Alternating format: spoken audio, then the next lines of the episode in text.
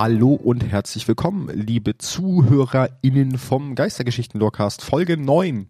Und als Folge 9. allererstes, dickes, dickes Dankeschön. Wir haben uns gerade eben, heute ist Mittwoch, Zeitpunkt der Aufnahme, die Zahlen, die Analytics angeguckt und wir sind bei über 1000 Downloads und bei über 200 Hörern. Das heißt, vielen Dank euch. Es kommt anscheinend Ja. sehr gut an. Das freut uns. Nutzt wie immer jede Plattform, um uns äh, Feedback zu geben. Wir kriegen auch immer fleißig zwischendurch mal Feedback. Ähm, auf jeden Fall immer hilfreich.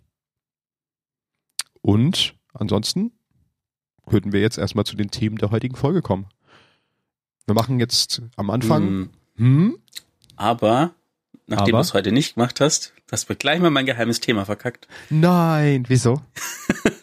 Also, wir sind natürlich wieder euer Wolfgang und euer. Ach ja, Matze, hi. Genau. Aber sind es eigentlich die Namen, die wir auch im Spiel benutzen?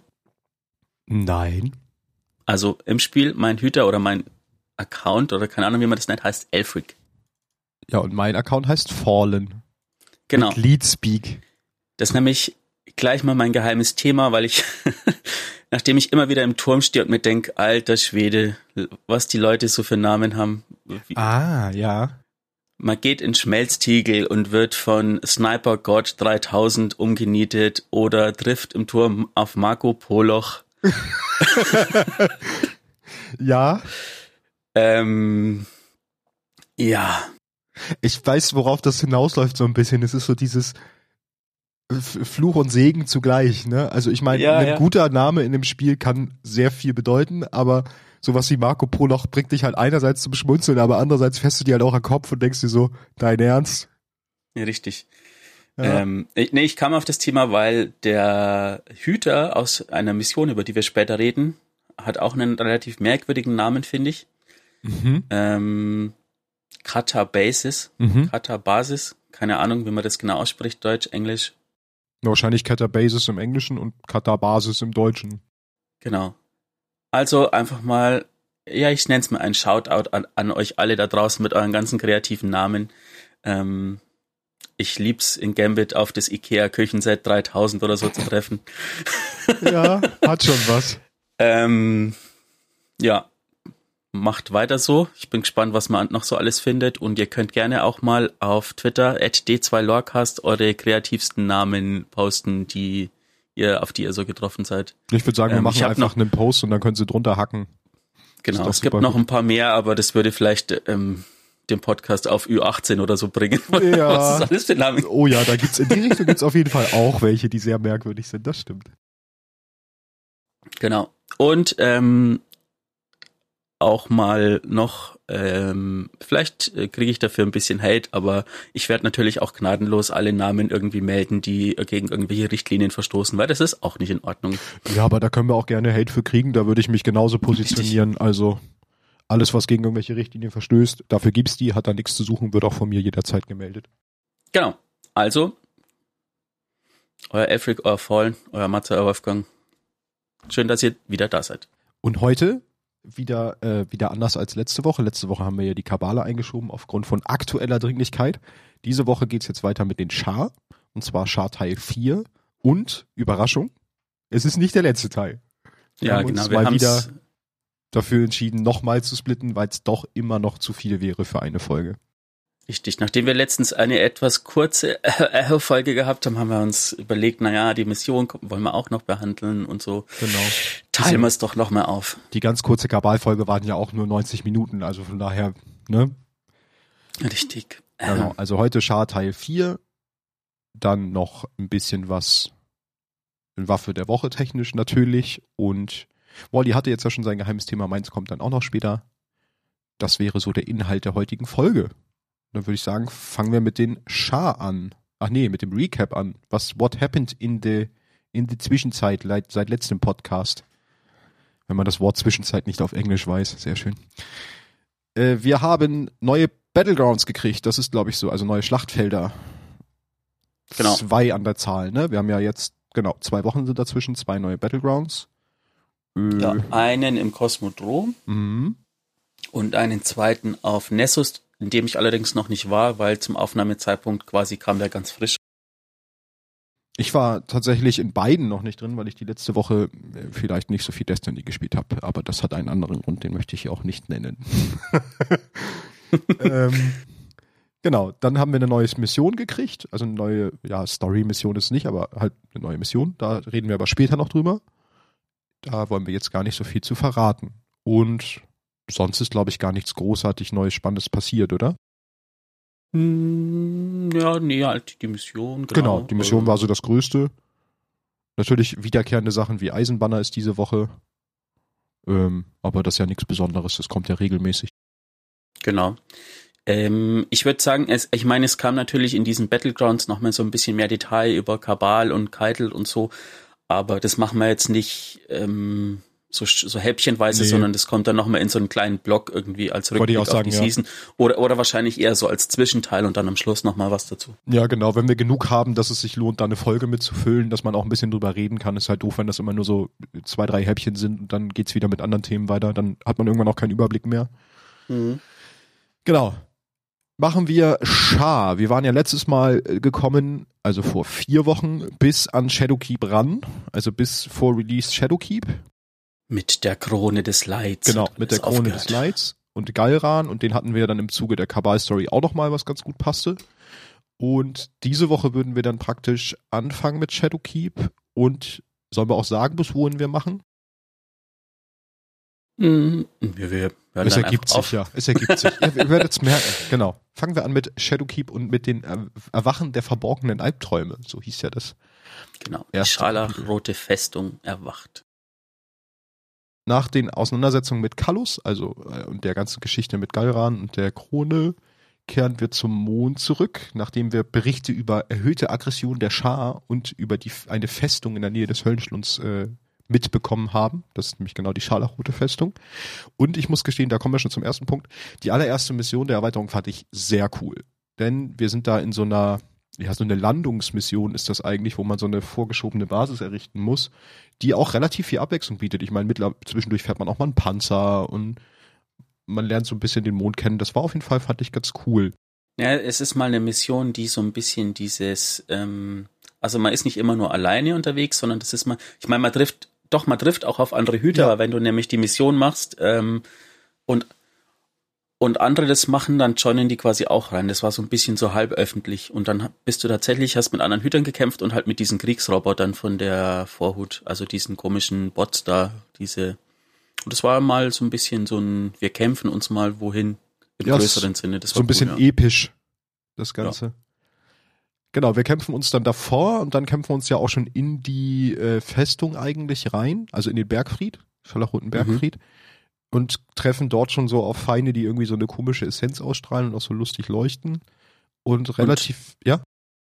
Und dann, was du jetzt wahrscheinlich gleich sagen wirst, aber das ist einer der coolsten Momente seit langem in dem Spiel, finde ich. Das mit der Pyramide? Genau, wenn man um eine gewisse Ecke ja. biegt, ja. Genau, da treffen wir halt zum ersten Mal auf eine dieser Pyramidenstrukturen und das hat halt, da ist auch die Mucke, glaube ich, ganz geil gewesen in der Mission und das war halt schon so ein, so ein Epic Moment und dann taucht halt auch einfach dazu noch, was auch gar nicht so uncool ist, so ein Abbild von Krota auf und sagt sich so, ja moin, ich hau dich jetzt mal kaputt. Und dann kämpfen wir gegen den ja. und schaffen es eigentlich auch fast, den zu töten, bis er sich heilt und dann sagt so, ja, ich habe jetzt keinen Bock mehr alleine zu kämpfen. Dann kommen auch noch Groll und Fikrul dazu. So noch zwei große Badasses. Und mhm. dann wird das Ganze ein bisschen äh, brenzlig. Und in letzter Sekunde schafft es uns aber Erismorn via magischem Teleport aus dieser Situation rauszuziehen und uns zu retten. Schräg. Ja, das war irgendwie ganz komisch. Genau, und dann äh, quatschen wir halt ein bisschen mit Eris, die erzählt uns, was die Pyramide eigentlich ist, dass die halt was mit der Dunkelheit zu tun hat und dass die versucht, mit Hilfe der Albträume uns einerseits abzulenken, aber auch zu quälen. Dann geht's halt so ein bisschen natürlich in neuen Planeten, dann äh, lernen wir über, äh, müssen wir mit Eris Hilfe versuchen, einen Weg zu finden, diese Albträume zu besiegen. Dann kriegen wir die nächste Mission, wo wir wieder in den Bergfried rein müssen und treffen dort auf die totgeglaubte Haschladun. Das ist eine der Töchter von Krota, die sich dann zurückzieht an die Spitze des Turms des Bergfrieds. Ähm, und wir verfolgen sie halt quer durch diesen, durch diese ganze Anlage, kloppen in der Zwischenzeit Monster, treffen dann oben am Turm auf sie und schaffen es dann auch natürlich, sie zu besiegen und stellen fest, dass sie es geschafft hat, eine Rüstung zu bauen, die praktisch der Macht der Albträume widersteht. Also mit der kann man der Macht der Albträume widerstehen. Was natürlich für uns ganz gelegen kommt, weil wir brauchen genauso eine Rüstung. Wir finden dann raus, dass sie das mit einem verbotenen Stück Scharwissen geschafft hat, nämlich den Kryptoglyphen. Kryptolyt? Kryptoglyph? Ich habe hier Kryptoglyph geschrieben. Bin mir gerade selber unsicher. Ähm, dem Kryptoglyph. Kryptoglyph, der im, Mhm. unten tief in den Katakomben im Höllenschlund gefunden wurde. Das Ganze ist dann gleichzeitig auch der Inhalt vom Strike Scharlachfestung. Der Kampf gegen Haschladun. Mhm. Genau, daraufhin natürlich sollen wir runter in den, äh, in den Höllenschlund und diesen Kryptoglyphen holen, weil wir den ja brauchen, um die Rüstung herzustellen. Und da muss ich auch gestehen, das war auch wieder eine ganz coole Mission. Also wir, wir kloppen uns da halt runter und die hatte auch so leichte ähm, Horror-Vibes, weil du bist dann zwischendurch so in diesen Höhlensystemen und siehst dann immer nur so Leibeigene, ab und zu mal so Schatten von Leibeigenen durch das Bild krabbeln. Mhm. Und das hat auch so einen ganz coolen Vibe gehabt damals. Genau, wir schaffen es dann da irgendwie runterzurennen. Unterwegs bricht allerdings der Kontakt zu Eris ab. Das heißt, wir haben irgendwie keinen Backup, können uns nicht wieder magisch rausteleportieren lassen, was uns äh, am Ende der Mission nämlich noch zum Verhängnis wird, weil wir schaffen es natürlich, den Kryptoglyphen zu finden. Und dann taucht aber einfach eine schiere Übermacht von Schar auf. Und wir müssen halt dann die Beine in die Hand nehmen und äh, relativ schnell da wieder abhauen mit dem Kryptoglyphen. Und das alles im Schatten von der Pyramide, weil man da quasi durch so eine, über so eine Brücke geht und dann links davon ist diese Pyramide nochmal ganz Stimmt, groß. genau, ja. Das hatte ich schon gar nicht mehr auf Und- dem Schirm, ja. Ähm, sowohl bei der Mission vor als auch bei der merkt man, dass die Pyramide auch scheinbar auf den Geist zugreifen kann von uns und ähm, ihn stört oder oder oder übernehmen kann. Beeinflusst mit irgendwie, ne, ja. Beeinflussen, ja. Das stimmt. Dann bringen wir das Ding zurück. Ähm, und dann ähm, müssen wir Albtraumessenzen extrahieren aus Albträumen. Dazu gibt es dann halt die verschiedenen Albträume auf dem Mond. Äh, Skolas, Tenix und Fogott. Ganz witzig, dass hier auch Tenix wieder ist. Ne? Den kennen wir ja aktuell auch aus dem aktuellen Content als den Raid-Boss von Europa. Genau, und dann ist es halt über diese Essenzen möglich, mit dem Kryptoglyphen auch Rüstung herzustellen, die wir dann halt brauchen. Das ist halt dieses Rüstungsset vom Mond, um ähm, Alb weniger Schaden von Albträumen oder der Macht der Albträume zu entziehen. Mhm. Also wenn wir dann das alles erledigt haben und eine komplette Rüstung haben, geht es halt wieder in den Scharlachroten Bergfried und hinab zur Pyramide. Und da kommt dann das erste Mal, wo wir wirklich richtig stark merken, wie krass die Pyramide Einfluss auf unseren Geist nimmt. Ähm, weil sie den da komplett übernimmt und durch unseren Geist spricht. Also erstmal ist es so, wir kommen halt wieder in diese Area, wo wir am Anfang waren, sehen die Pyramide von Weitem, da, mal, da öffnet sie sich aber und zieht uns in sich hinein und übernimmt auch unseren Geist. Und der Geist verhöhnt uns nämlich, also verhöhnt uns Hüter, also nein, die Hüter an sich und verhöhnt die Fehler oder zeigt uns die Fehler des Lichts auf. Ähm, und zwar zeigt es uns so nach dem Motto, guck mal, was du bis jetzt erreicht hast, aber eigentlich ist es ja nichts, weil es ist, ne, es, die sind halt Mhm. immer noch da. Und mit den Albträumen zeigt er uns, also er lässt uns dann auch nochmal gegen die Albträume von Krota, Fikrul und Gaul kämpfen um uns damit halt nochmal zu verhöhnen und zu zeigen, hey, du hast eigentlich nichts geschafft mit Hilfe des Lichts, nimm halt lieber mich, so nach dem Motto.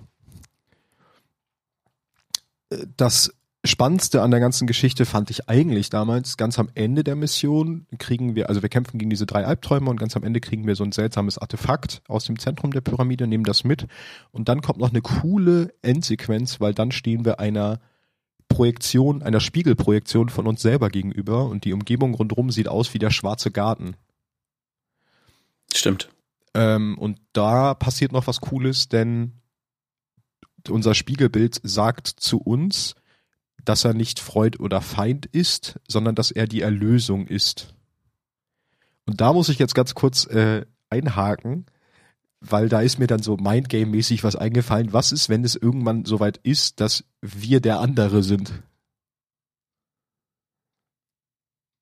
Weißt du, dass wir Hm. praktisch dann irgendwann das Spiegelbild sind und genau vor uns selber in der Vergangenheit stehen und das dann sagen. Weil ich meine, wir haben die Sonnenuhr, wir haben Zeitreisen schon gehabt und Zeitzerrissenheit über die Vex auch möglich.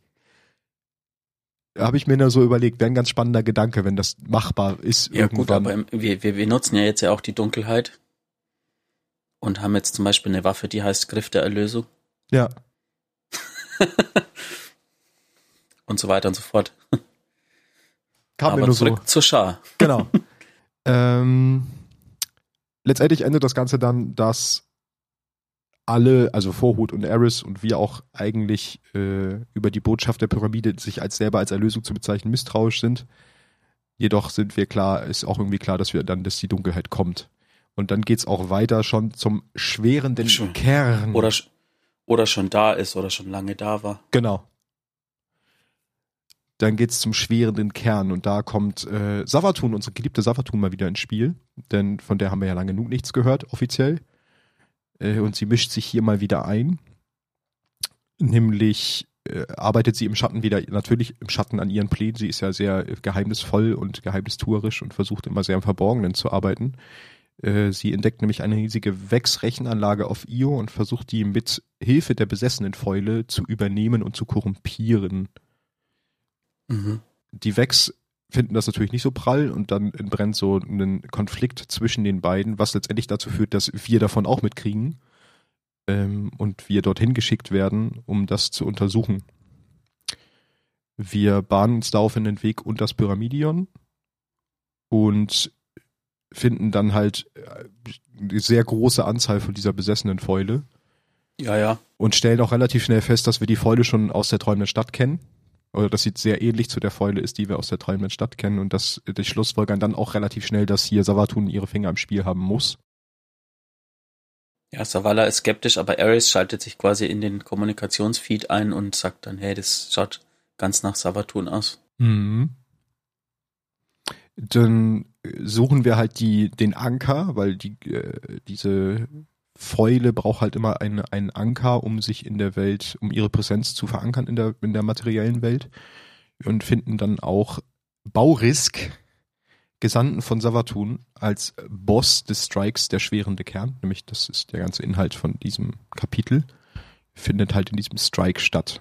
Äh, wir schaffen es natürlich dann auch am Ende Bau, Baurisk zu töten und damit die besessenen Fäule oder den Befall zu zerstören. Genau.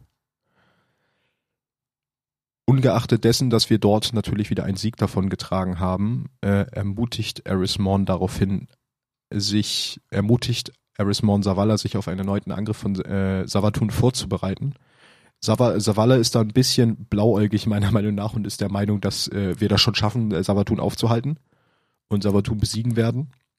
Da mahnt ihn Eris dann aber doch in dem Gespräch auch, dass er nicht so dumm sein soll und denken soll, Savatun sei so töricht wie ihr Bruder und würde einer direkten Konfrontation äh, zustimmen, sondern sie würde halt eher immer den indirekten Weg gehen und deswegen müssen wir halt vorbereitet sein und Mhm. unsere Augen offen halten. So sagt sie das, glaube ich, auch in dem Dialog. Genau, würden wir dann äh, kommen zu Kampf der mit den Unsterblichen. Jetzt kommt nämlich, jetzt kommt es nämlich andersrum. Eben haben die, eben hat Savatun und die Schar so ein bisschen die Vex gepiesackt, jetzt denken sich die Vex, hey, nice. Wir versuchen mal den Mond äh, einzunehmen und die Pyramide für unsere Zwecke zu, zu äh, missbrauchen. Und da entbrennt dann halt Konflikt zwischen Vex und Schar auf dem Mond und um die Vorherrschaft der Pyramide und um den Mond. Und natürlich äh, sind wir hier auch wieder gefragt, das Ganze zu unterbinden, weil wir halt einerseits nicht wollen, dass einer von beiden die Vorherrschaft auf dem Mond, geschweige denn die Vorherrschaft um die Pyramide gewinnt. Ja. Und hier kam dann auch, nur kleiner Sidefact, hat jetzt nicht direkt was mit der Schar zu tun, aber da kam doch dann auch der Garten, ne? Genau, ja. Genau. Das war dann nämlich der Weg, dass wir über den Garten die Wex aufhalten, aber das hat ja nichts mit den Schar zu tun. Deswegen, dann würden wir jetzt schon zur Grube der Ketzerei kommen, ne? Genau. Und da hätte ich tatsächlich ein Zitat. Seit wir das letzte Mal gesprochen haben, ist euer Feuerteam in die Tiefen des Mondes vorgedrungen und hat ihr dunkles Ritual gestört. Aber es gibt immer noch vieles, was wir nicht wissen. Auf welche Mächte wollen sich die Schar berufen? Was hat es mit der Pyramide zu tun? Und was halten die schrecklichen, schrecklichen Königinnen Savatun und Xivo Arad von dieser neuen Schattierung der Dunkelheit? Bleibt wachsam. Wenn meine Vision wahr ist, wird, werden die Schar dieses Ritual erneut versuchen. Du musst da sein, um sie aufzuhalten. Zitat von Eris Morn. Genau. Wir kriegen wieder, äh, wir kehren natürlich mal wieder zum Mond zurück und zum Bergfried, da wieder irgendwelche besorgniserregenden Berichte rund um die Aktivitäten der Schar am Bergfried auftauchen und um die Altäre der Sorgen. Ähm, denn die Schar haben angefangen, dort Albträume zu opfern an den Altären der Sorgen, um die Essenz zu ernten. Wir wissen zu dem Zeitpunkt noch nicht genau, was, was das Ganze auf sich hat, aber natürlich versuchen wir erstmal das zu unterbinden, weil das immer nicht gut sein kann, wenn die Schar irgendwas tut. Wir unterbrechen, versuchen also die, äh, diese Rituale an den Altären zu unterbrechen und während wir das tun, wird uns bewusst, dass das Zentrum der Rituale unter dem Scharlachrotenbergfried liegt. Daraufhin müssen wir natürlich uns dann auf den Weg machen unter den Scharlachrotenbergfried und dringen in einen neuen Bereich ein, die Grube der Ketzerei, wo wir auch relativ zeitnah auf mächtige Schargegner, die Jünger der zerbrochenen Klinge, treffen.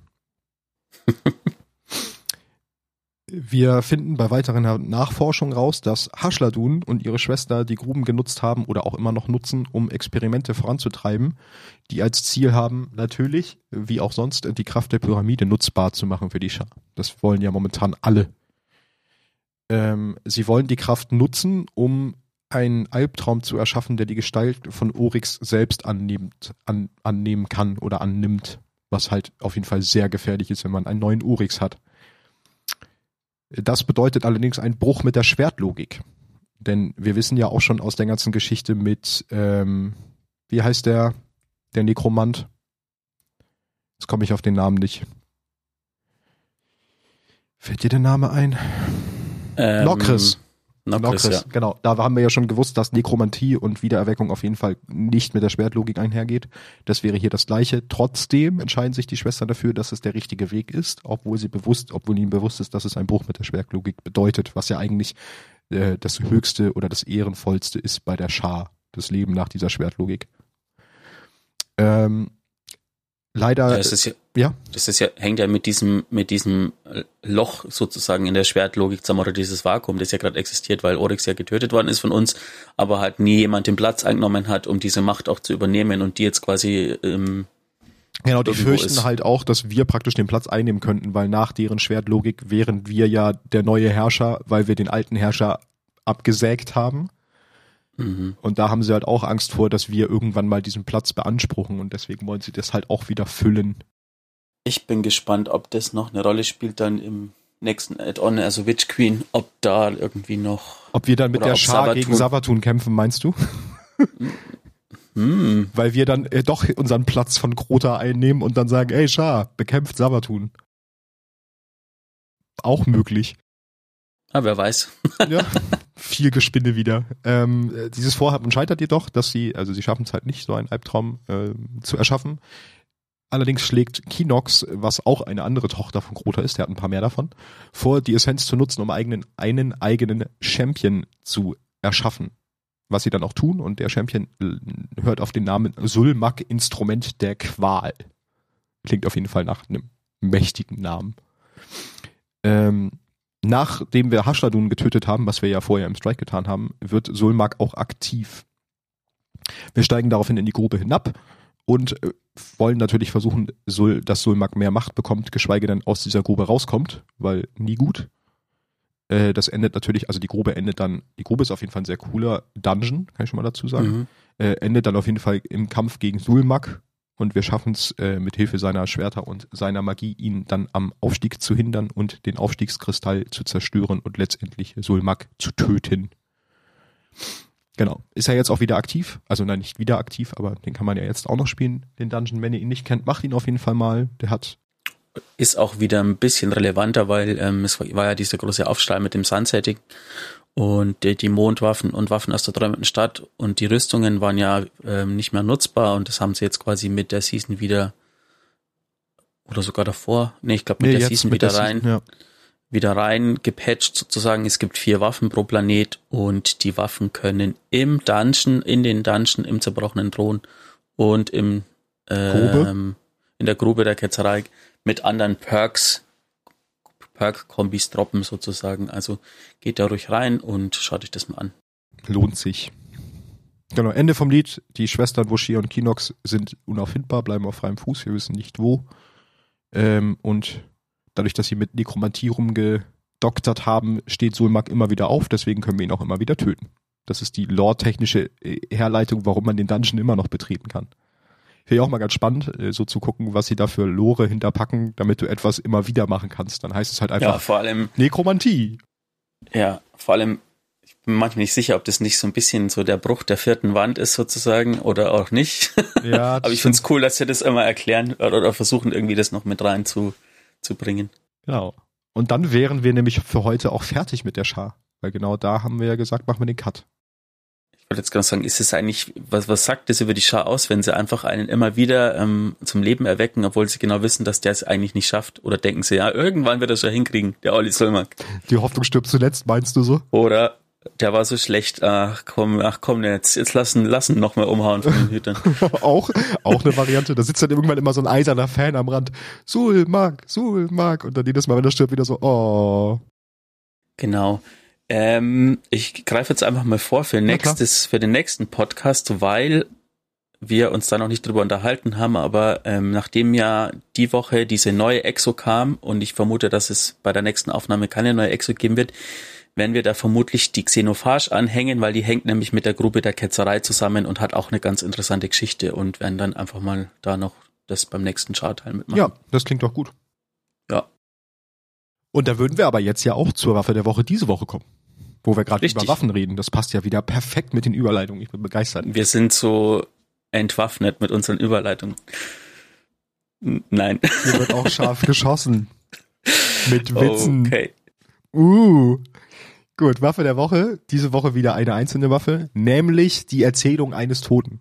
Wir konnten nicht anders als diese Waffe nehmen, denn das ist die neue Exo-Waffe in der neuen Season. Die mussten wir einfach nehmen. Ja, komm. Ja. Die, Ne? Und sie hat auch einfach schon bisschen- viel zu bieten. Wir haben es ja ein bisschen angeteasert mit ähm, Tex Ja, Tex Mechanica letzte Woche, in genau. der letzten Folge. Ja.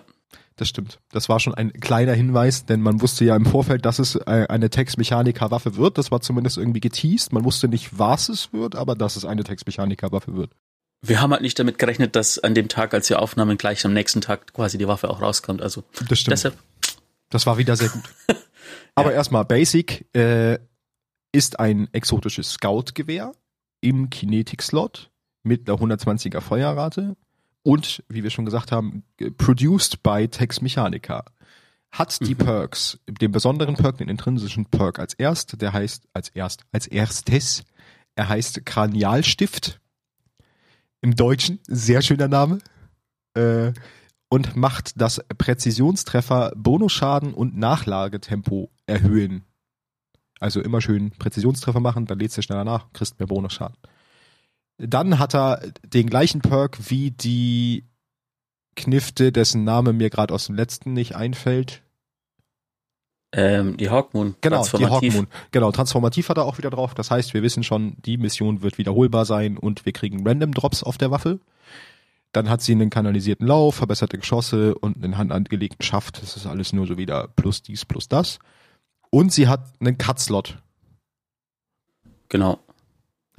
Ähm, der Cut-Slot oder die Cut-Mission ist quasi zum Zeitpunkt der Aufnahme rausgekommen, aber wir haben sie tatsächlich noch nicht gemacht. Beziehungsweise wir haben es einmal noch kurz vorher probiert, aber zu zweit äh, war sie ein bisschen knackig, weil man hat nämlich nur ein Zeitlimit von 25 Minuten. Genau, ist wieder so eine wie früher die ganzen anderen Exo-Quests wie Whisper oder Perfect Outbreak mit Zeitlimit. Finde ich auch wieder cool. Mhm. Äh, an Perks, äh, also was die, die Waffe haben kann, ist ähm, Auskommen, gesetzloser mörderischer Wind, Schnappschussvisier, bewegliche Zielscheibe, Vorpallwaffe und aller guten Dinge sind vier in diesem Fragezeichen. Äh, genau, in diesem Fragezeichen-Ding, aber die droppt ja auch generell mit äh, Stimmt, die droppt ja auch Sachen. mit anderen mit Also anderen auch alle Griffen. anderen drei. Genau. Aber die dritte Spalte ist eigentlich immer so die, die wichtigste irgendwie sozusagen. Tatsächlich finde ich für Adclear dann aber Auskommen in der Verbindung mit Präzisionstreffer machen mehr Schaden. Aber wobei das Nachladetempo umgehst du dann ja, ne? Das bringt dich gar nicht so viel weiter. Ja, und dieser, dieser, also Kranialstift ist eigentlich lustig, weil im Englischen heißt es Cranial Spike, also ist eigentlich eine Spitze, was eigentlich den Perk besser beschreibt. Ähm, weil wenn man Präzisions machen, äh, Präzisions machen, ja, Präzisionsschaden macht, gut, da wäre wieder der Versprecher der Woche. Uh. Ähm, Präzisionsschaden macht, steckt der Schaden quasi hoch. Also ähm, beispielsweise ein Schuss macht 100, der nächste macht 150, der nächste 200 und so weiter und so fort. Und es steckt dann äh, bei 5 ist, glaube ich, der, mhm. ist, glaube ich, bis zu fünfmal. Ich weiß nicht, ob der Cut das Ganze nochmal ändert, aber ich glaube es fast nicht. Kann ich mir auch nicht vorstellen, dass es das noch höher stacken lässt. Ich glaube, die drehen damit an anderen Geschichten, vielleicht ein größeres Magazin oder so. Weil ich glaube, die hat 14 Schuss. Ah, ich kann mal, ich klicke jetzt einfach mal hier auf den, auf den Knopf bei LightGG. Der Cut hat Dark Forged Trigger. Mhm. Ähm, erhöht die Hüftfeuerrate und ähm, ähm, nimmt quasi diese, diese Strafe, wenn man aus der Hüfte schießt, weg von der Waffe. Okay. Grundsätzlich, die macht tatsächlich sehr viel Spaß, einfach weil sie cool ausschaut. Und cool weil klingt. sie sich cool klingt. Dieses Nachladen ist cool mit diesem Drehen. Ja, das stimmt. Ähm, kann man wohl auch im PvP ganz gut benutzen, aber ich bin leider ein zu schlechter PvP-Spieler, um das gut zu beurteilen. Ach komm, die Woche ist Iron Banana, da müssen wir es auf jeden Fall noch ausprobieren. Ja. Ja, ja. Ja, ja, pure Begeisterung hört man in Mollys Stimme. Nee, ähm, ich also Destiny 1 habe ich Scout-Gewehre sehr gern gespielt, Destiny 2 bin ich noch nie so richtig warm damit worden, aber ähm, sie spielt sich gut. Und dazu kommt ja, glaube ich, auch, dass Scout-Gewehre auch diese Season-Mods äh, haben, ne? Also hier irgendwie Dreieck, Viereck, Kreis, die Champion-Mods. Ja. Genau, deswegen sind sie ja auch äh, relevant. Genau. Ah ja, genau. Das ist tatsächlich gut bei der Waffe. Ja. Wollen wir jetzt erst ein bisschen Lore zu der Waffe oder erst die Quest-Reihe ansprechen? Nee, mach die. Mm. Es ist halt irgendwie alles miteinander verwoben. Das ist so ein bisschen schwierig dann zu trennen, deswegen. Nee, mach doch, wir können doch den Lore-Text von der Waffe vorlesen. Gut. Dann würde ich einmal den Lore-Text vorlesen. Ob nah oder fern, sie enden alle gleich. Katabaisis.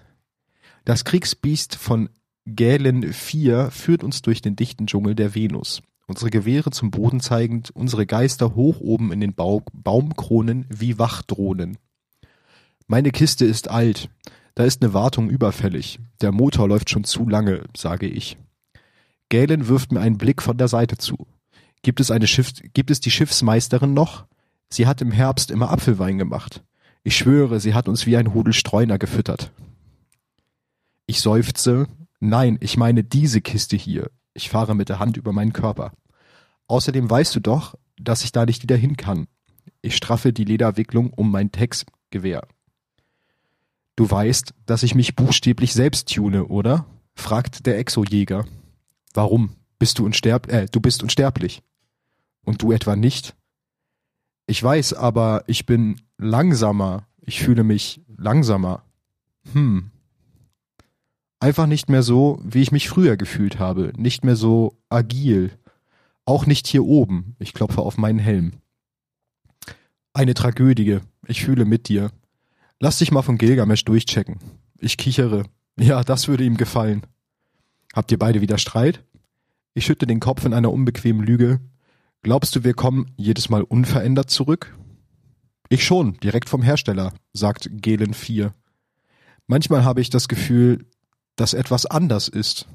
Galen bleibt stehen und blinzelt mich an. Ich neige den Kopf und lasse meine Kapuze nach vorne fallen. Ich kann es nicht genau beschreiben, nur Kleinigkeiten, Anpassung. Du glaubst, er verändert dich? Galens Stimme klingt eher ernst als überrascht. Ich warte zu lange mit der Antwort. Nicht, weil ich meine Antwort nicht weiß, sondern weil ich das Gefühl haben will, dass ich noch zweifle. Ich hebe meinen Kopf. Galen tut es mir gleich und schaut zum Blätterdach hinauf. Er lehnt sich mit seiner Schulter an mich und reduziert seine Stimme zu einem Flüstern. Mein Clip ist ein guter, aber du musst verstehen, dass Geister nichts wissen. Niemand tut das. Sie sind genau wie wir. Sie werden neugierig. Sie hinterfragen. Wenn du denkst, dass etwas aus den Fugen gerät, musst du dich hinsetzen und es aussprechen. Warte, dein Clip hat sich ver... Bitte, hat, spottet... Bitte? Hat Clip dich verändert. Achso, hat Clip dich verändert, genau. Bitte, spott, spottet Galen. Du bist paranoid. Er dreht sich um, um weiterzugehen und ruft zurück. Das Leben verändert dich. Das, dasselbe gilt für sie. Ich bin der Einzige, der gleich bleibt. Galen hebt eine Faust und wir bleiben stehen. Sein Kriegsbiest wittert etwas und dreht sich nach Osten. Wir laufen weiter. Welchen Namen hast du dem Biest gegeben? Castus. Du hast zu viele von Spiders Büchern gelesen. Manche von ihnen sind gut. Ich lache. Bist du nicht der, der gesagt hat, dass alles, was dich festhält, zu einer Fessel gemacht werden kann? Ja, vor einiger Zeit. Hast du viele Jobs mit ihm erledigt? Und diesen Gefallen, äh, und diesen Gefallenen? Sei du mal schön still, Lakai des Imperators. Ein paar der Elixni sind gar nicht so übel. Und das wäre der Lurtext. Ähm, dazu kann ich ja gleich anmerken, es sind hier ja grundsätzlich zwei Leute in dem Lore-Text. Und zwar einmal Catabasis und Galen 4. Mhm. Äh, zu Catabasis kann ich ein paar Sachen sagen, wenn du dann nichts hast. Mm, doch, ein bisschen. Okay, ich habe auch nur ein bisschen. Ich habe halt nur, dass er irgendwie, wir haben ja zwischendurch gesehen, dass er Exojäger ist. Ähm, und dass er einer von Imperator Carlos Agenten ist. Das wird halt durch den letzten Teil des Textes deutlich, ne, von wegen äh, Lakai des Imperators. Ja, da habe ich dann noch einen Lore-Text dazu, ja. Okay. Äh, dann hat er seinen Geist Gilgamesh, zu dem er zu irgendeinem unbestimmten Zeitpunkt wiederbelebt wurde. Genau. Und seine letzte Mission hat etwas mit dem, mit dem Ort zu tun, wo man die Waffe auch kriegt, aber ich glaube, da sagst du gleich ein bisschen mehr zu. Genau. Ja. Und was ich ganz cool finde, was mir beim Lesen des Textes aufgefallen ist, ist wieder so, wie sich wieder Kreise schließen, weil wir reden hier halt auch über Exos, wir reden über DER, wir reden über Veränderungen an Exos, wenn sie wiedergeboren werden. Das ist halt alles Themen, die wir im Zuge der ähm, Europa Clovis Bray Geschichte schon auch teilweise angesprochen haben, wenn ich es zumindest richtig rauslese. Wobei es aber genau andersrum diesmal ist, dass quasi der Exo sagt, er kommt frisch vom Hersteller wieder, jedes Mal, wenn er wiederbelebt wird und verändert sich quasi nicht ja. durch das Licht. Und der, der normale Hüter sozusagen äh, hat das Gefühl, dass sich irgendwas verändert in ihm. Also so. hat er quasi dieses, ähm, dieses Ding, ähm, dass er irgendwie äh, ja langsam Schwierigkeiten hat mit seiner Wiederbelebung. Was löst es in ihm aus? Mhm. Oder vielleicht bildet er sich das ein. Okay. Und generell ist es so, dass Galen 4, also äh, spannend ist auch, wer da miteinander redet. Also da spricht quasi ein Agent von Kalos mit einem Hüter von Spider sozusagen. Also quasi zwei nicht Turmhüter, sondern zwei Hüter, die sich irgendwem, irgendeinem anderen angeschlossen haben. Ne? Genau. Das stimmt. Fand ich auf jeden Fall einen ganz coolen Text. Und jetzt könnten wir ein bisschen was zu der, zu der Questreihe machen, ne? Genau. Ähm, gleich mal eine Entschuldigung, weil mir ist nämlich jetzt erst aufgefallen, dass ich nicht mehr nachgeguckt habe. Wir haben jetzt schon die nächste, die zweite Woche von der Quest, wie man sie jetzt bekommt, weil letzte Woche war es nämlich so, dass die neue Quest damit angefangen hat, dass man in, irgendwann mal in die Dämmerung gegangen ist, in die Feuerprobe und festgestellt hat, also der Waffenhändler war letzte Woche zum Zeitpunkt der Aufnahme ähm, die Feuerprobe dass gleich im ersten Raum, wo man normalerweise so nach links geht und in diesen Außenbereich dann also die Tür scannt, also den, den, die Tür Hebel, aufmacht. Genau, ja.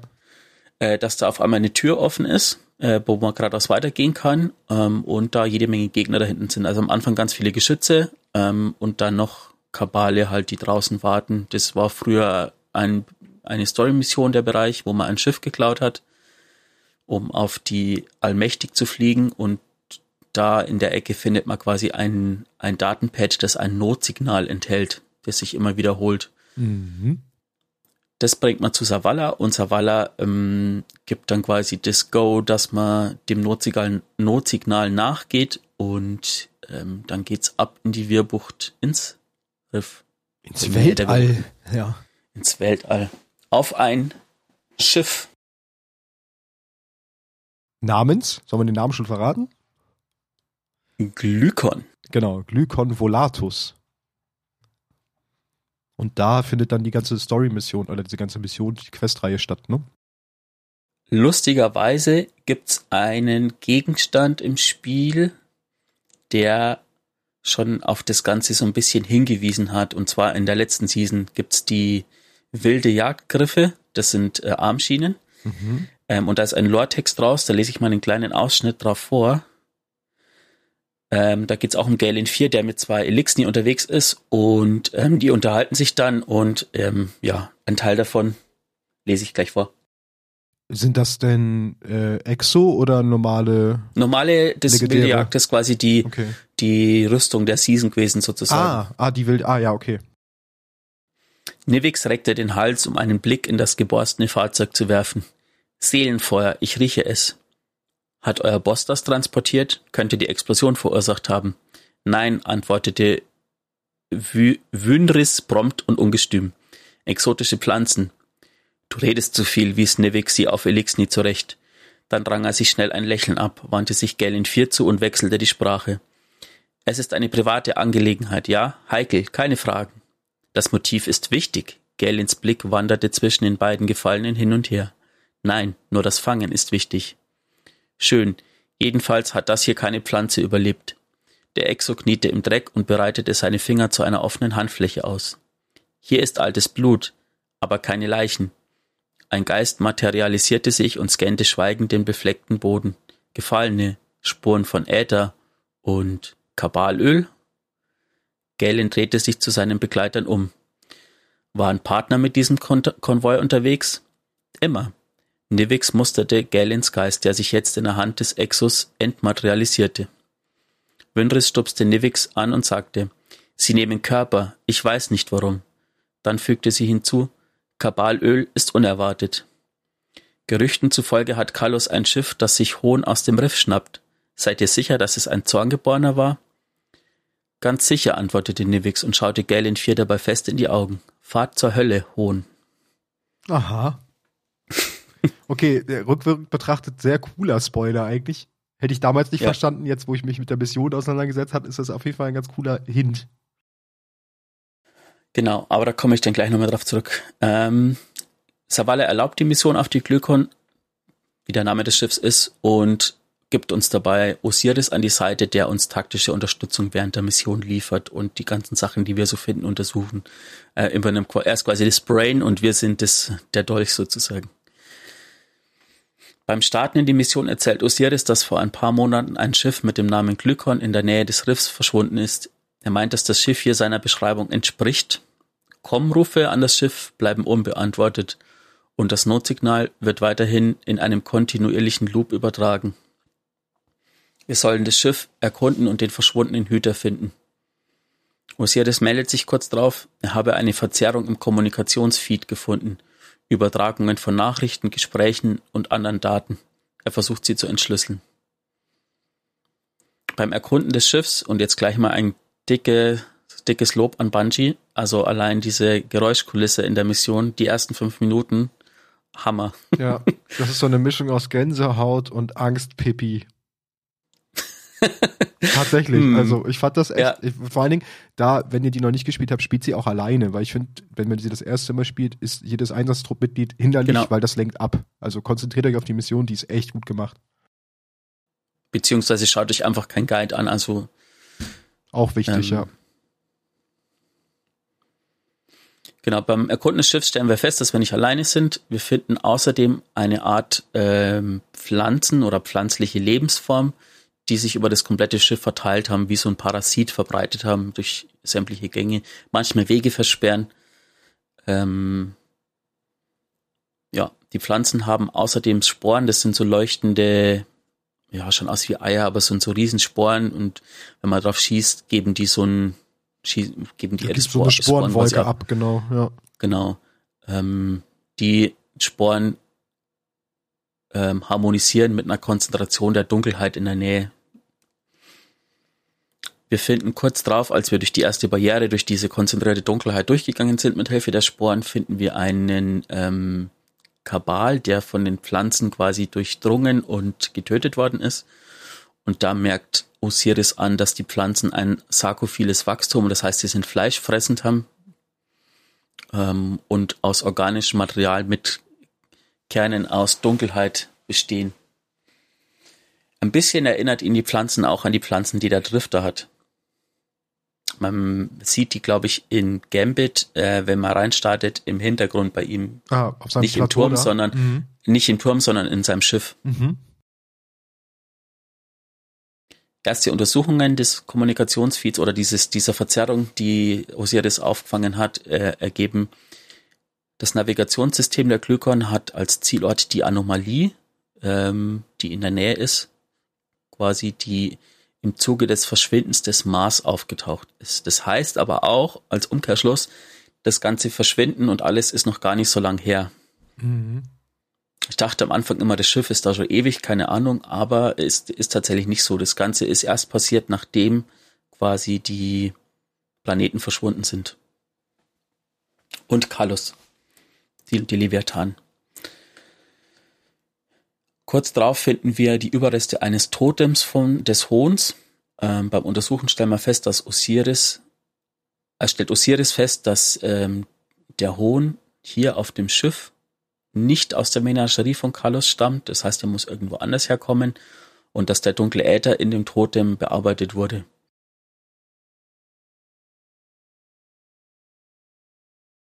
Die Verbindung zur Dunkelheit wurde galvanisiert und verwurzelt. Osiris merkt auch an, dass Carlos schon immer eine clevere Art der Verrücktheit besaß. Er stellt kurz darauf einen Tagebucheintrag des, eines Schriftgelehrten von Carlos Amsort wieder her.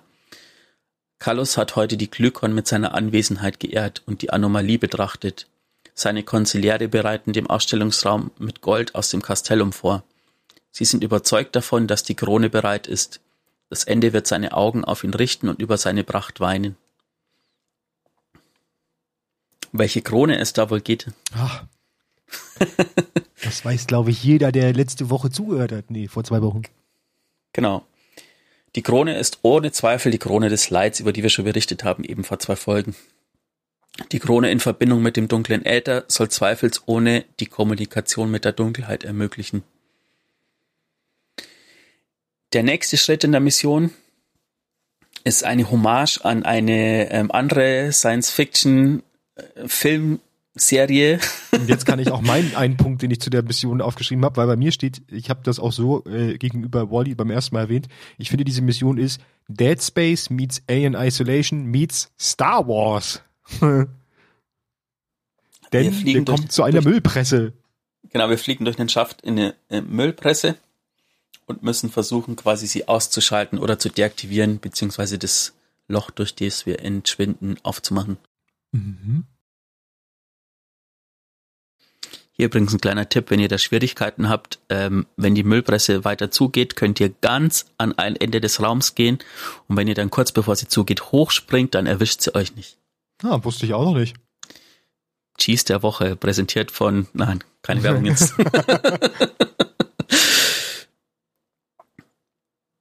ähm, genau, wir entdecken anschließend das Schicksal der Glykon im nächsten Raum, das ist ähm, wir entdecken den Endboss sozusagen, der das erste Mal sein, sein Gesicht zeigt, den Locus der Kommunion. Ich weiß nicht, wie es auf Deutsch heißt. Locus Heimat der Kommunion heißt er auf Deutsch tatsächlich. Heimat der Kommunion. Ja, Locus ist Ort, aber ich fand das, der Namen, den Namen, also als ich versucht habe zu übersetzen, das fand ich irgendwie, habe ich mal, konnte ich mal keinen Reim Ich finde aber auch Heimat der Kommunion einen komischen Namen, also für einen Boss. Aber naja. Ähm, nachdem wir den ersten Raum geklärt haben, stellt Osiris, äh, schafft Osiris in der Zeit, ähm, einen weiteren Tagebucheintrag wiederherzustellen. Eine Tragödie der Stille. Er zerreißt die verwelkten Fehlschläge selber auseinander. Die Verbindung ist stark, aber die Dunkelheit spricht nicht durch sie. Wie ein Ozean ohne Wind. Nicht mal der Lichtträger konnte sie zum Erwachen bringen.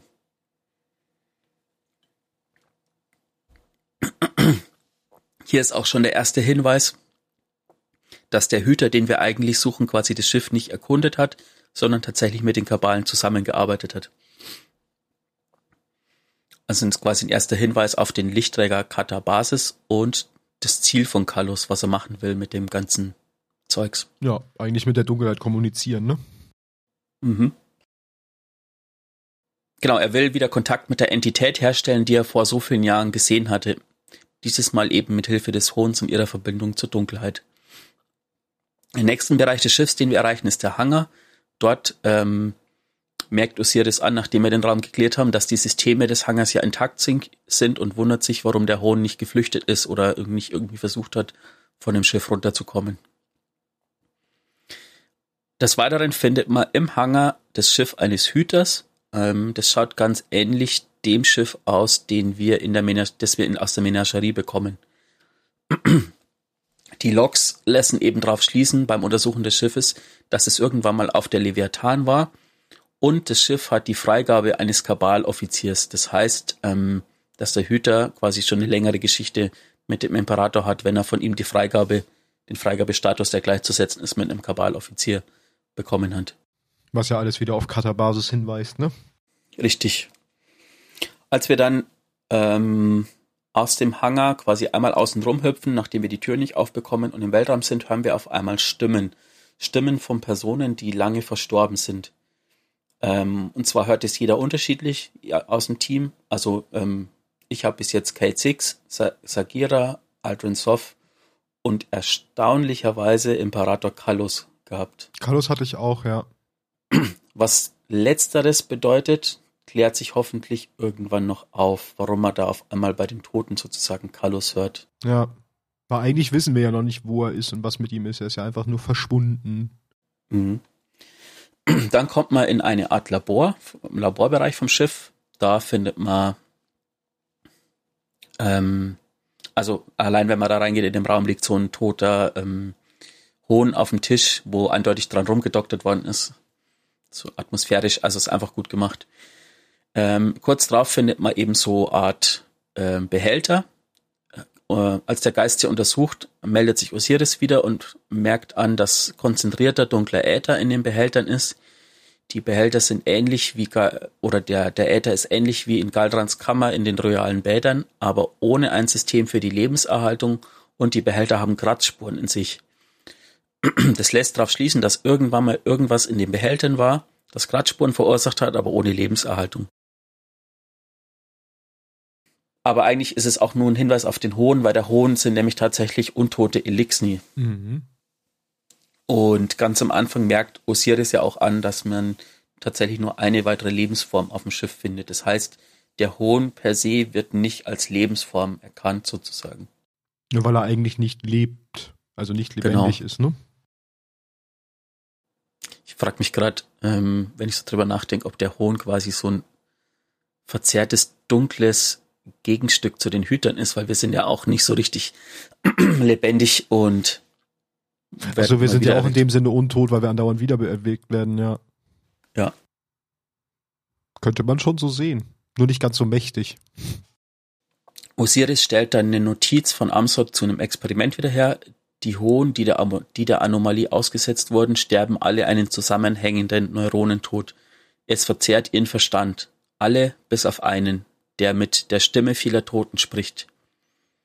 Der Überlebende wurde zum zentralen Fixpunkt der Studien. Die Stimmen, die wir also unterwegs hören, äh, in der ganzen Sache kamen eben vom Locus der Kommunion, der mit der Stimme der Toten spricht. Dann, nachdem wir uns durch das Labor durchgekämpft haben oder durchgerätselt haben vielleicht auch, weil man muss nämlich so ein bisschen die Schalter finden und so, kommen wir in die ich weiß nicht genau, was es ist. Ist das der Maschinenraum, die Heizkammer, keine Ahnung. Ähm, das Kühlsystem vielleicht. Ja, es ist, also genau, was für ein Ort das ist, weiß man gar nicht, aber es ist auf jeden Fall, ja, der Raum hat zwei Ebenen und unten ist es auf jeden Fall sehr warm. genau. Da hat sich der Locus der Kommunion eben eingenistet. Ähm, und wir müssen ihn bekämpfen. Das machen wir, indem wir das Kühlsystem quasi aktivieren sich der Raum quasi abkühlt und dann können wir Schaden auf den Boss machen. Genau, also er startet oben, da müssen wir ihn erstmal wegkriegen, ne? Wir machen erstmal oben Schaden, mhm. dann zieht er sich auf die heiße Ebene zurück und dann heißt es halt immer äh, untere Ebene freischalten, bisschen Schaden machen, dann geht irgendwann das Kühlsystem wieder aus, wir müssen wieder raus aus der Ebene, wieder nach oben, das gleiche nochmal und ja, so findet der Bosskampf eigentlich statt. Ähm, nachdem man den Boss bekämpft hat, ähm, muss man durch so einen kleinen Schacht hüpfen wenn man dann unten landet, geht's quasi in den Endraum, aber kurz davor kann man sich noch umdrehen, hinter ein Rohr hüpfen und da findet man eine Kalos-Projektion. Siehst du, die habe ich gar nicht gesehen. Ich hatte nur gesehen, dass es die gibt, aber ich wusste nicht, wo die auffindbar ist. Ähm, wenn man die scannt, äh, hört man eine Nachricht von Kalos an die Crew. Ich habe Galran ausgesucht, aber seine Gebrechlichkeit hat uns verraten. Er war zu pur, zu alleine. Unsere neuen Gäste sind nichts von beiden. Eine gloriöse Verkettung von dunklen Versta Verständen, verstanden, verständen, ja. okay, ich habe noch nie über die Mehrzahl von Verstand nachgedacht. Ja. Mehreren, ja, ihr wisst, was ich meine. Die Mehrzahl vom Verstand. Genau. Ein offener Mund für den, für den einen in der Dunkelheit, der von der Erhebung meiner Majestät, meiner Majestät singen wird. Dann kommen wir in den letzten Raum. Ähm, das ist das Combat Information Center der Glykon. Was ich interessant finde, weil rein technisch gesehen ist, ist Helm auch nichts anderes. Mhm. Und es wäre quasi ein von der Dunkelheit verzerrtes Gegenstück zum Helm, den wir auch neu bekommen haben in der Stimmt. Season. Aber das ist jetzt meine eigene so persönliche Interpretation. Das ist jetzt nicht. Nicht, nicht auf Fakten basierend. Aber ist ja vieles bei uns nicht. Hm, da entdecken wir letztendlich das Schicksal des Hüters, ähm, den wir auf dem Schiff suchen. Er wird von den dunklen Pflanzen verzehrt und in dem Raum eben aufgehängt. Er hängt so in der Mitte und die Pflanzenstränge gehen in alle Richtungen weg. Das ist auf jeden Fall ein fieses Bild, wenn man das erste Mal reinkommt und ihn da hängen sieht. Mhm. Dort finden wir das Gewehr äh, Deadman's Tail. Das hängt dann, ist unten so angelehnt. Ähm, Osiris merkt an, dass der Hüter schon lange tot ist. Er schlägt vor, mit Zavala zu sprechen und weitere Erkundungen vom Schiff autorisieren zu lassen, um den toten Geist des Hüters zu finden und festzustellen, wie er gestorben ist. Das ist das, der erste Durchlauf oder die erste Woche der Mission gewesen. Ähm, nachdem wir vorhin schon kurz reingeguckt haben, ähm, ist festzustellen, dass in der, es gibt einen neuen Schwierigkeitsgrad und da äh, schaltet sich auch Keitel mit ein, die quasi sich mit Osiris so ein bisschen unterhält. Ähm, das werden wir aber tatsächlich nicht mehr heute behandeln, weil wir haben die Mission nicht zu Ende gespielt, sondern das werde ich dann für das nächste Mal noch ausarbeiten und euch dann nochmal. Das kommt dann im nächsten Recap wahrscheinlich, ne? Da nehmen wir das mit rein.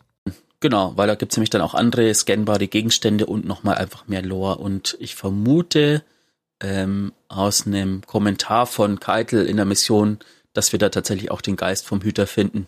Hm. Frage wäre ja auch, was mich jetzt spontan noch, also was, was ich mir spontan denke, das ist halt auch, aber das auch nicht bestätigt. Äh, wir hatten ja letzte Season das Schiff des Reisenden bekommen in der Mission mhm. und jetzt haben wir ja wieder das Schiff von dem Hüter in dem Schiff gefunden. Ist halt die Frage, ob das vielleicht dann auch wieder ein ähm, Schiff ist, was wir dann irgendwie bekommen im Zuge einer Questreihe später, wenn die Mission wiederholbar, wobei ist sie ja jetzt, aber ist ja schon, ja. Genau. Gute Frage. Weil das wäre dann das Pendant zu letzter Season mit dem, mit dem Schiff in der, in der Harbringer Mission. Jetzt muss ich mal ganz kurz in die Patch Notes gucken von gestern, weil ähm, im Gegensatz zur Hawkmoon Mission ist es nämlich dieses Mal so, dass man die Mission wohl nur einmal pro Woche machen kann und nur eine Waffe pro Woche erhält. Okay. Äh, mit der Hawkmoon-Mission war es ja so, dass man die quasi pro Char einmal machen konnte. Mhm.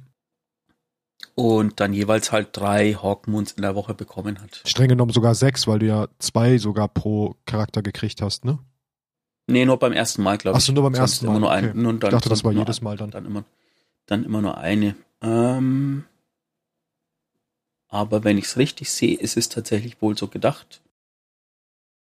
Ja, ist dann wohl so. Also ihr könnt die Mission quasi einmal pro Woche wiederholen. Ich weiß noch nicht, was es gibt, außer den Cut, wenn man es auf dem höheren Schwierigkeitsgrad macht. Ähm, aber dafür das nächste Mal mehr. Ja, so das war dann das zur Waffe. Coole Geschichte dahinter auf jeden Fall wieder. Und ich finde es ganz krass, dass jetzt auch so ähm, das mit Kallus und allem ein bisschen aufgegriffen wird, dass man halt auch da noch ein bisschen äh, Geschichte zu kriegt, gerade mit diesen Experimenten an den, an dem Hohn Genau.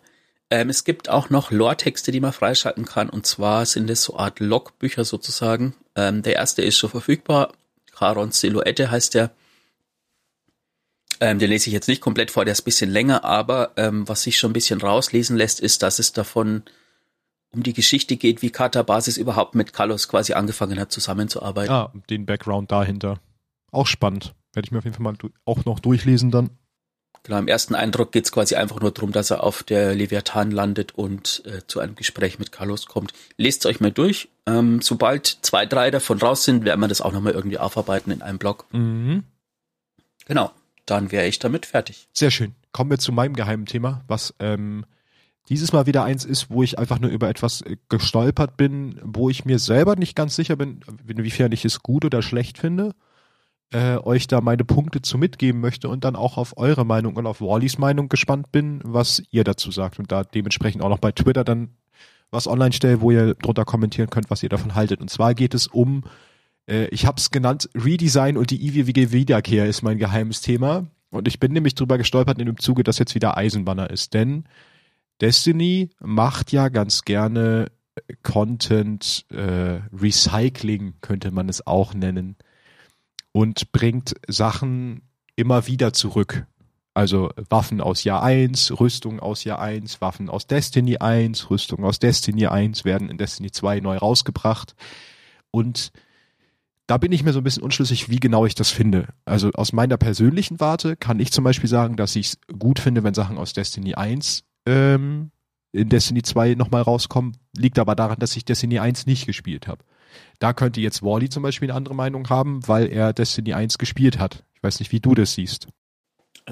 Also da kann ich gleich sagen, ich finde es tatsächlich gar nicht so schlecht, ähm, weil wir, man muss anmerken, wir sind ein PC-Clan oder spielen es am PC und jeder PC-Spieler hat einfach nicht die Möglichkeit, wenn er keine Konsole hat, Destiny 1 zu spielen. Genau, aus dem, also genau aus dem Grund, wenn man Destiny 1 nicht gespielt hat, finde ich es gut, wenn die Sachen auf jeden Fall noch verfügbar sind. Aber jetzt zum Beispiel im Eisenbanner ist wieder der Fall, dass die Eisenbannerrüstung ist eine Rüstung, die wir schon kennen. äh, aus, keine Ahnung wann, ich habe es nicht nachgeguckt. Und die Waffen, die wir kennen, sind, glaube ich, auch aus Jahr 1 Destiny 2. Mhm. Und da muss ich auch das Thema ein bisschen splitten, weil bei Waffen finde ich es immer noch nicht ganz so schlimm, weil in der Zwischenzeit sich viele neue Perk-Kombinationen ergeben und eigentlich auch in jedem Eisenbanner neue Perks dazukommen, dass diese Waffen ja auch vielleicht spielerisch anders dastehen mit einer anderen Perk-Kombination. Das heißt, das finde ich noch gar nicht so schlimm. Aber so eine Rüstung, finde ich, könnte man schon redesignen. Zumindest jede Season ein neues Eisenbanner-Set. Man muss ja nicht jedes Eisenbanner, aber ich finde, das wäre schon cool. Also da immer wieder die alten Rüstungen rauszukloppen, finde ich so ein bisschen nicht so geil, muss ich sagen. Wie stehst du dazu? Ähm, ja, ich bin auch zwiegespalten. Ist, also, dass Waffen wiederkommen, äh, vom Anfang finde ich nicht schlecht, weil die Waffen hatten am Anfang immer feste Perk-Kombis. Das heißt, die konnten gar nicht mit anderen Perks droppen, sozusagen, im ersten Jahr. Ja. Und dass es das jetzt gibt und dass man das vielleicht nicht im Nachhinein für die Waffen reinpatchen kann, finde ich nicht schlecht. Warum jetzt aber eine Hawk, äh, ne, ne, nicht eine Hawk Moon, ähm, eine äh, Knowing Hanger sozusagen, wie heißt es im Deutschen? Ähm, weiß ich gerade auch nicht. Aber das ist ja das, also ich, ich spiele sie auch noch, das Automatikgewehr der letzten Season. Genau, warum ich das jetzt quasi ähm, farm und mir dann in einem Jahr also nicht mehr benutzen kann, weiß nicht. Wie stehst du zu Rüstung Redesign? Also jetzt zum Beispiel Iron Banner, dass man da halt eigentlich nur noch alte Rüstungen immer wieder kriegt. Da geht's ja eigentlich mehr ums Aussehen. Ich meine, die Perks sind eh, also da sind ja eh Mod-Slots drauf und die äh, Werte sind Random Rolls, also darum ist ja egal, was für eine Rüstung du nimmst letztendlich. So, aber es ja, geht ja eigentlich halt so um den so Design-Aspekt eher. Ja, es ist halt eine Mischung. Ich meine, zum einen ist es gut für die Leute, die das noch nicht gespielt haben zu dem Zeitpunkt, wo es die Rüstung gab, die können sich die, die halt quasi dann noch holen. Ähm, und jemand, der Eisenbanner tatsächlich jede Season spielt, der hat halt die Rüstung schon. Das ist halt dann, aber ständig was Neues bringen, weiß ich auch nicht, ob das drin ist sozusagen. Ja, aber, aber ich will jetzt also, da die Entwickler nicht, nee, nicht verteidigen nicht, oder aber so. es geht halt so, sag ich mal, wenn du pro Season, wo es Eisenbanner gibt, ein neues Rüstungsset fürs Eisenbanner machst und dann zum Beispiel dazu aber sagst, über die Tokens kannst du jetzt nicht nur ähm, Waffen und Dings bei Saladin kaufen, sondern vielleicht auch ein altes Rüstungsset als Transmog. Mhm. Das wäre ja dann die Variante, dass du praktisch die alten trotzdem noch kriegen kannst, aber als erspielbares neues Set hattest, hättest, was ich halt zum Beispiel einen coolen Kompromiss finde, weil dann können sich die Leute, die es noch nicht haben, das als, wie es heißt ja nicht Transmog in Destiny, jetzt werden mich alle haten, ich weiß gerade nicht, wie das wie der Begriff für diese anpassbaren äh, Rüstungen heißt, aber du weißt, was ich meine und äh, hast aber halt die Ornamente genau, und die dann Ornamente, halt Transmog, genau, ja. genau, dann hast du es zumindest als als visuell als Ornament, hast aber eine neue Rüstung für die Leute, die halt regelmäßig Iron Banner spielen, dass die auch eine neue Rüstung kriegen zum Beispiel. Weil letztendlich Also muss ich dazu sagen, Beispiel auf Eisenbanner fand ich die Rüstung immer sehr cool vom Aussehen. Deswegen fände ich es halt auch, fände ich es auch cool, wenn sie neue Rüstung machen würden, weil dieser Stil hinter dem Eisenbanner gefällt mir. Ja, aber dazu könnt ihr gerne auch, also ich mache dann einen kleinen äh, Twitter-Post und dann könnt ihr da gerne eure Meinung mal drunter schreiben, weil das ist ja, wie, wie, wie ihr auch hört, sind wir uns beide da nicht so ganz einig, was wir davon halten und es ist doch ein Mhm. sehr kontroverses Genau. Thema und da bin ich dann doch sehr gespannt, was ihr dazu sagt. Ich meine, es gibt ja jetzt seit äh, Beyond Light diese Rüstungen bei den bei Savala, beim Drifter und bei Shax, Mhm. die ja alle irgendwie ähnlich ausschauen, aber ein anderes Farbmuster haben, die man Mhm. sich erst spielen kann. Da kann man auch halten davon, was man will. Ich meine, es ist ja alles ähnlich, aber halt angepasst. Und ich meine, sowas ähnliches könnten sie für Eisenbahner ja eigentlich auch machen. Genau. Das finde ich auch, ja. Das ist halt nicht grundsätzlich, es muss ja nicht grundsätzlich immer alles neu sein, aber so ein bisschen angepasst und ein bisschen, je nachdem auch, was das Thema der Season ist, kann man da ja auch ein bisschen anpassen. Ne? Jetzt diese Season Ja. ist Kabal, da macht man sie halt so ein bisschen in Richtung Kabal. Äh, Sowas Richtig, ja. wäre ja auch möglich. Vielleicht kam äh, Lord Salami, äh, Saladin einfach nicht dazu, ähm, neue Rüstungen zu schnitzen. Da musste ich gestern schmunzeln. Bungie selber hat ihm in, äh, im, im äh, Post Lord, wie hatte, Lord Salat oder wie haben sie ihn, den Salatmann oder so haben sie ihn ge genannt. Also die haben ihn selber verhöhnt. Das fand ich sehr lustig. Oh Ich je. glaube, Salatmann hieß er in dem, in dem Post von Bungie. Genau, aber das wäre das dann zur heutigen Folge. Wir sind heute auch mal knackig bei einer Stunde. Finde ich gut. Beschweren sich auch Mhm. nicht immer alle, dass sie unsere Folgen nicht durchhören können, weil die zu lange gehen. Ja, wir versuchen es jetzt mal ein bisschen mehr darauf zu achten. Genau, wir versuchen uns auf diese Stunde einzupendeln. Ähm, gebt uns gerne Feedback zu der Folge und auch Vorschläge, Anregungen, alles andere wie immer at d2lorecast, unseren Twitter-Account. Genau. Und Danke fürs Zuhören. Ja, bedanke ich mich auch und bis zum Und- nächsten Mal. Bis zum nächsten Mal. Augen auf, Hüter.